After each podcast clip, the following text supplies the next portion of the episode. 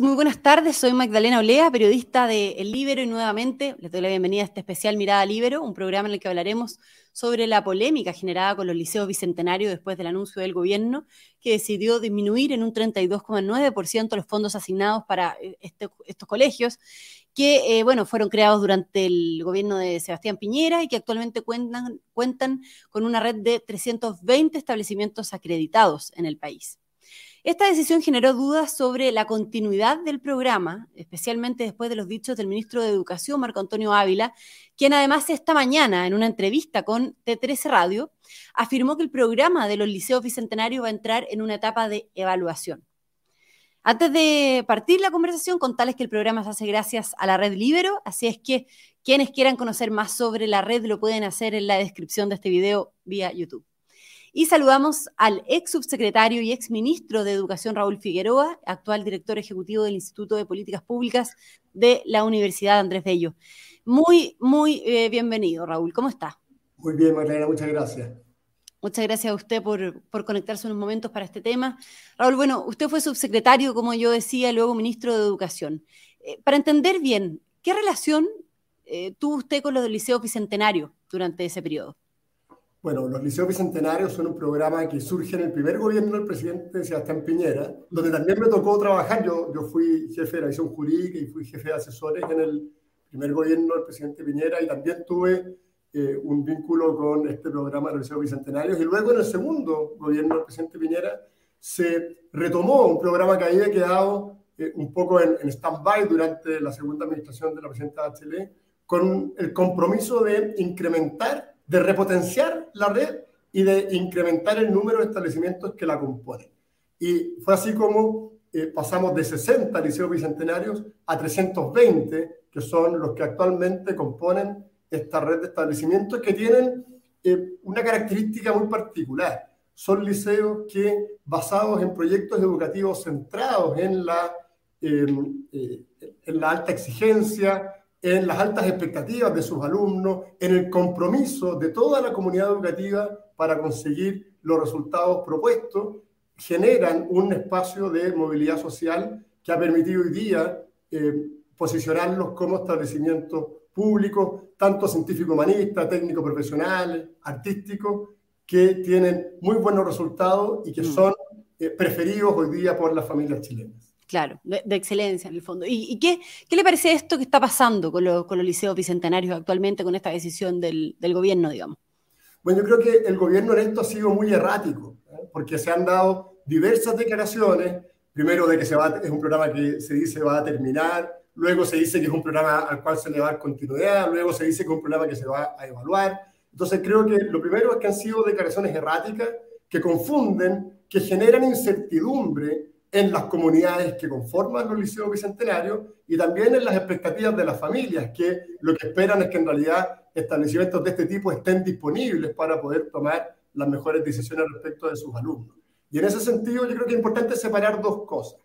Eh, primero que yo me quedo con las últimas declaraciones del ministro Ávila, que ha señalado que el programa Liceo Bicentenarios es un programa valorado coincidente además con las declaraciones del mismo presidente de la República, que ha dicho que debiesen ser un modelo a seguir para el resto de la educación pública y que por lo tanto es un programa al cual se le va a dar continuidad. Y esperamos entonces que esas declaraciones tengan un correlato específico en la gestión del ministerio y que se mantenga entonces el apoyo permanente a los establecimientos que componen la red del Liceo Bicentenario. Una cosa distinta tiene que ver con el presupuesto.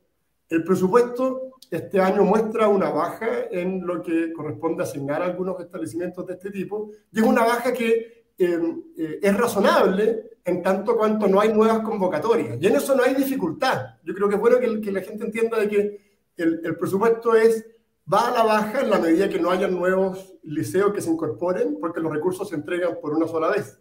Pero las dudas fuertes tienen que ver con la continuidad del proyecto y por lo tanto con tener claridad si el apoyo constante, que es un apoyo en asesoría, en acompañamiento, en monitoreo de resultados que se entrega a la red del Liceo Bicentenario, se va a mantener. Es fundamental que si eh, las autoridades de educación señalan que este programa efectivamente es valorado y va a continuar, ese apoyo se mantenga. Hemos visto en diversas declaraciones de prensa, cartas al director de algunos diarios, como directores del Liceo Bicentenario, han hecho ver que este acompañamiento se ha ido eh, disminuyendo, en algunos casos desapareciendo. Y creo que eso es lo fundamental y ahí hay que centrar los esfuerzos.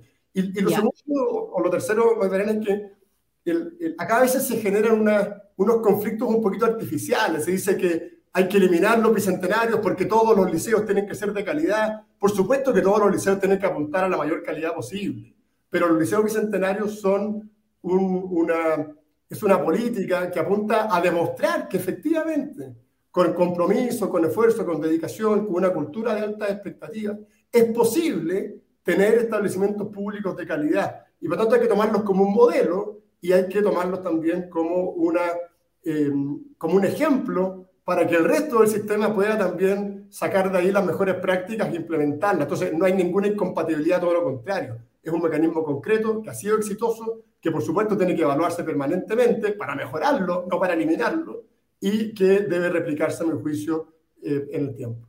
Ya. Y, pero, Raúl, eh, ¿qué hay detrás de, estas dudas, como, como usted decía, sobre la continuidad de, los liceos bicentenarios? Porque eh, usted mencionaba también las últimas declaraciones del ministro de Educación, Marco Antonio Ávila, pero claro, él decía que pese a que el programa iba a seguir, eh, las soluciones, y acá lo cito textual, no pueden seguir siendo a veces estos modelos que elitizan.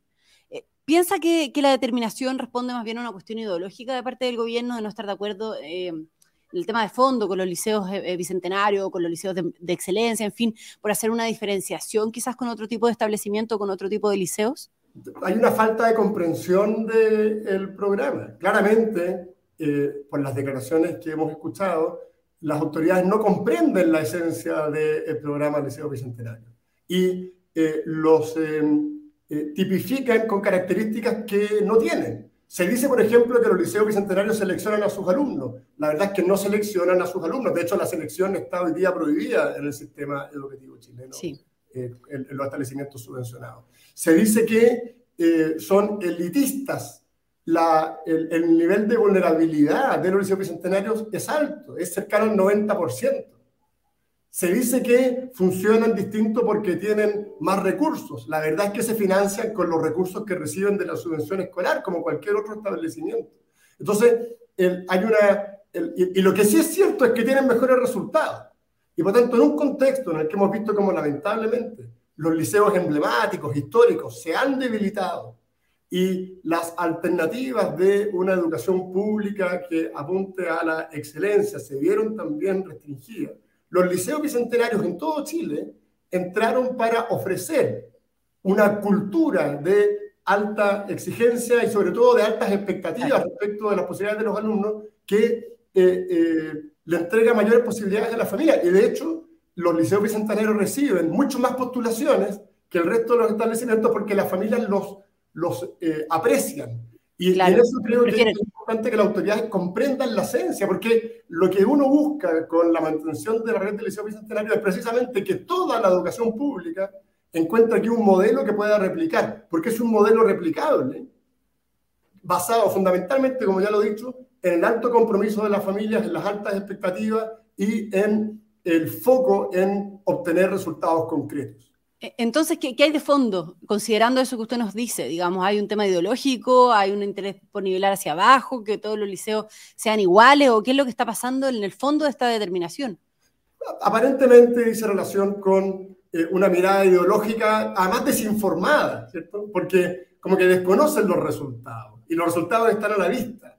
Y, y, como desde el origen se instaló un mito respecto a los liceos bicentenarios, diciendo de que eran fruto del descreme de una cantidad de situaciones que ahí se podrían producir, cosa que no es cierta, él se, se identificó como una, como una especie de, de programa a combatir para eh, generar una disputa ideológica entre eh, la, eh, un sistema de educación basado en la diversidad de proyectos educativos y en la mayor cantidad de herramientas para llevar a cabo esos proyectos y otra mirada que apunte a una homogeneidad. Hay una lógica más bien ideológica, ¿cierto?, de homogeneizar el sistema y los liceos bicentenarios, claro, muestran que con eh, mecanismos distintos eh, se pueden lograr resultados. Entonces son una buena muestra los liceos bicentenarios de que la homogeneización del sistema no es la respuesta.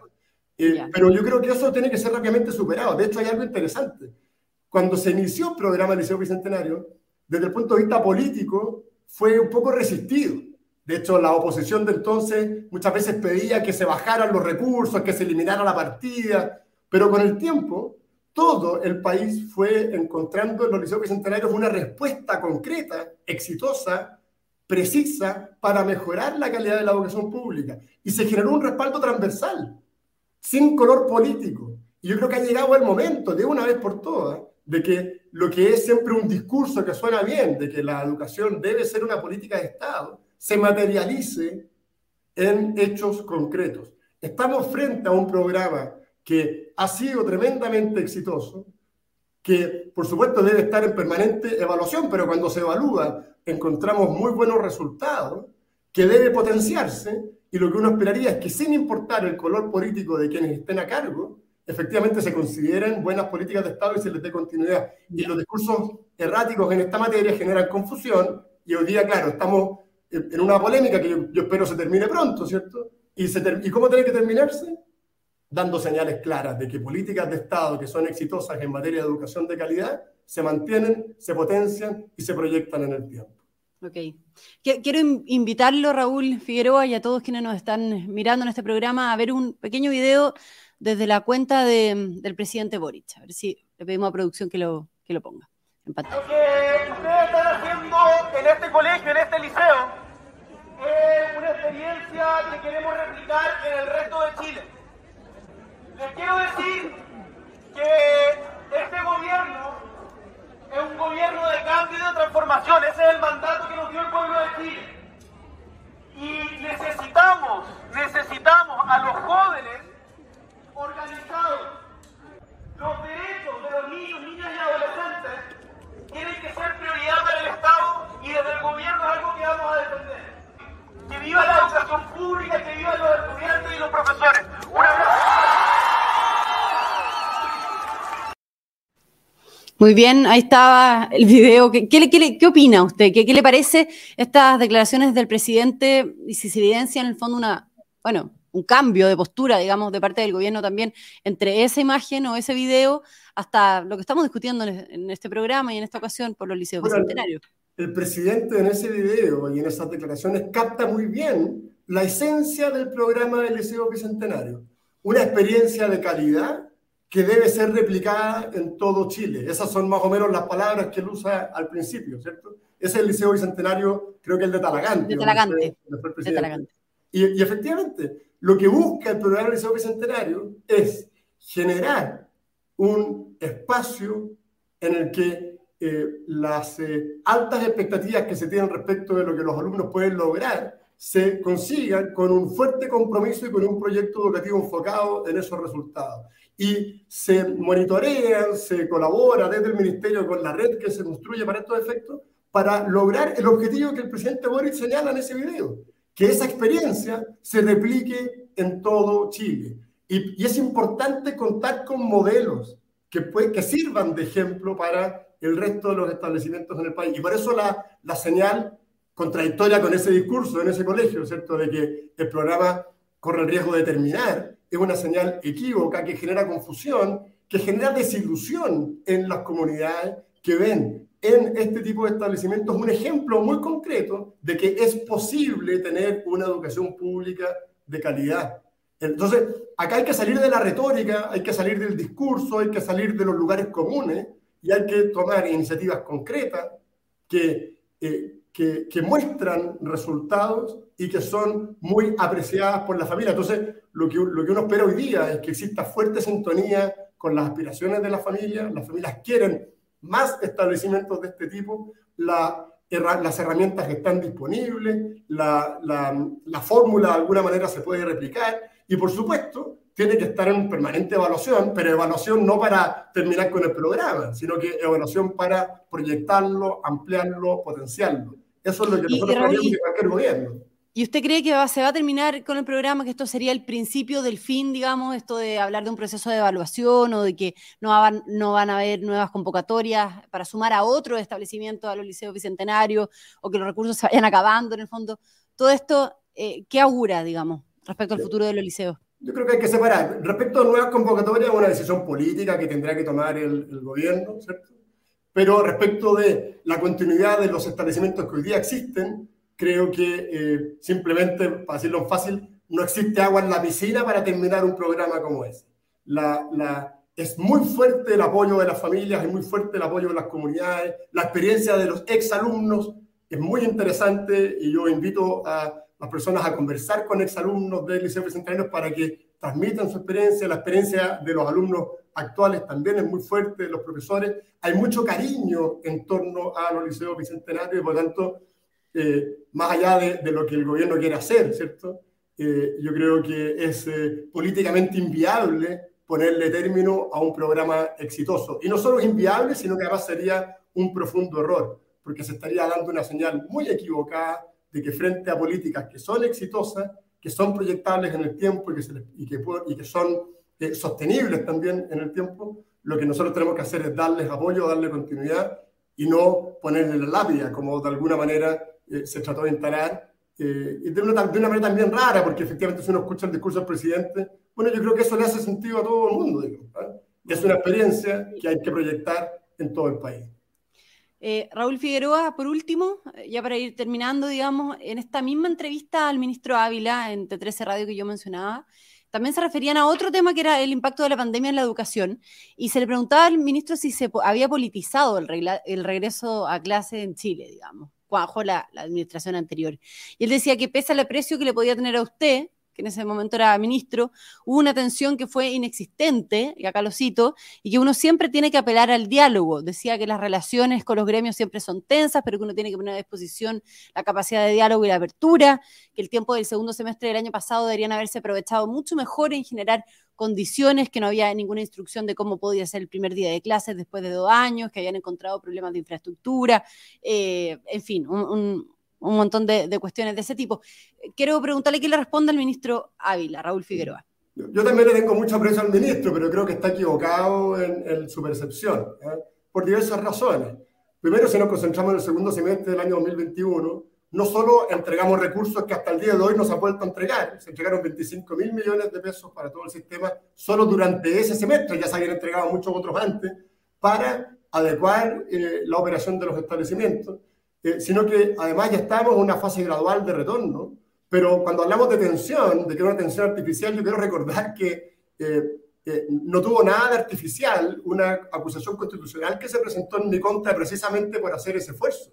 Entonces, no es un invento de que haya habido tensión, sino que derechamente hubo una oposición radical a abrir los colegios, que se tradujo en proyectos de ley que impedían abrir los colegios, proyectos de ley que impedían abrir los jardines infantiles, acusación constitucional para, eh, poder, para marcar el foco preciso de que abrir los colegios era un acto criminal, como se me acusó él, eh, se me acusó por algunos derechamente de que era un acto criminal, los que eran más elegantes de atentar en contra de la vida de las comunidades educativas. Todo esto durante el segundo semestre donde, de acuerdo a las declaraciones del ministro, la polémica habría sido artificial. Entonces, la verdad es que nada de artificial, súper concreta, una posición eh, muy radical, muy mezquina, tenían, que teniendo toda la información se negó a apoyar las medidas que todo el mundo estaba impulsando y en un contexto donde el diálogo estuvo permanentemente a disposición. Yo quiero recordar que hubo un consejo asesor que funcionó durante todo ese periodo,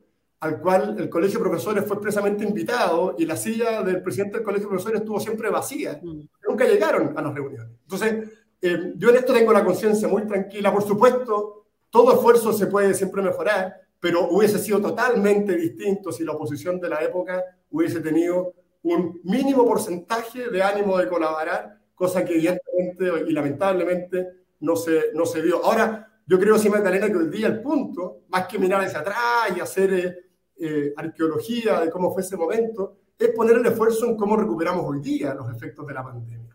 Cómo hacemos de la recuperación de aprendizaje, de eh, la recuperación del desarrollo socioemocional de los jóvenes una prioridad. Esa prioridad hoy día no es evidente, tiene que demostrarse con hechos y con gestión.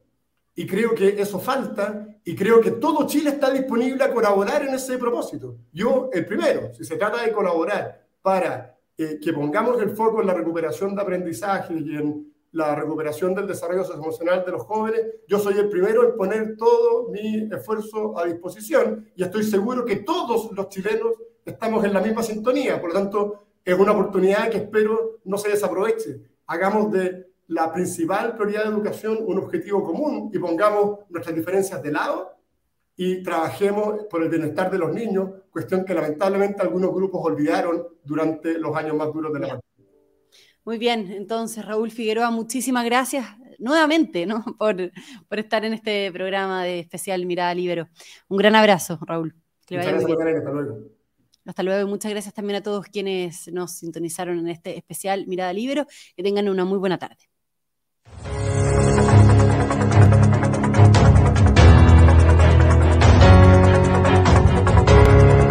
El libero, la realidad como no la habías visto. Haz que estos contenidos lleguen más lejos haciéndote miembro de la red Libero.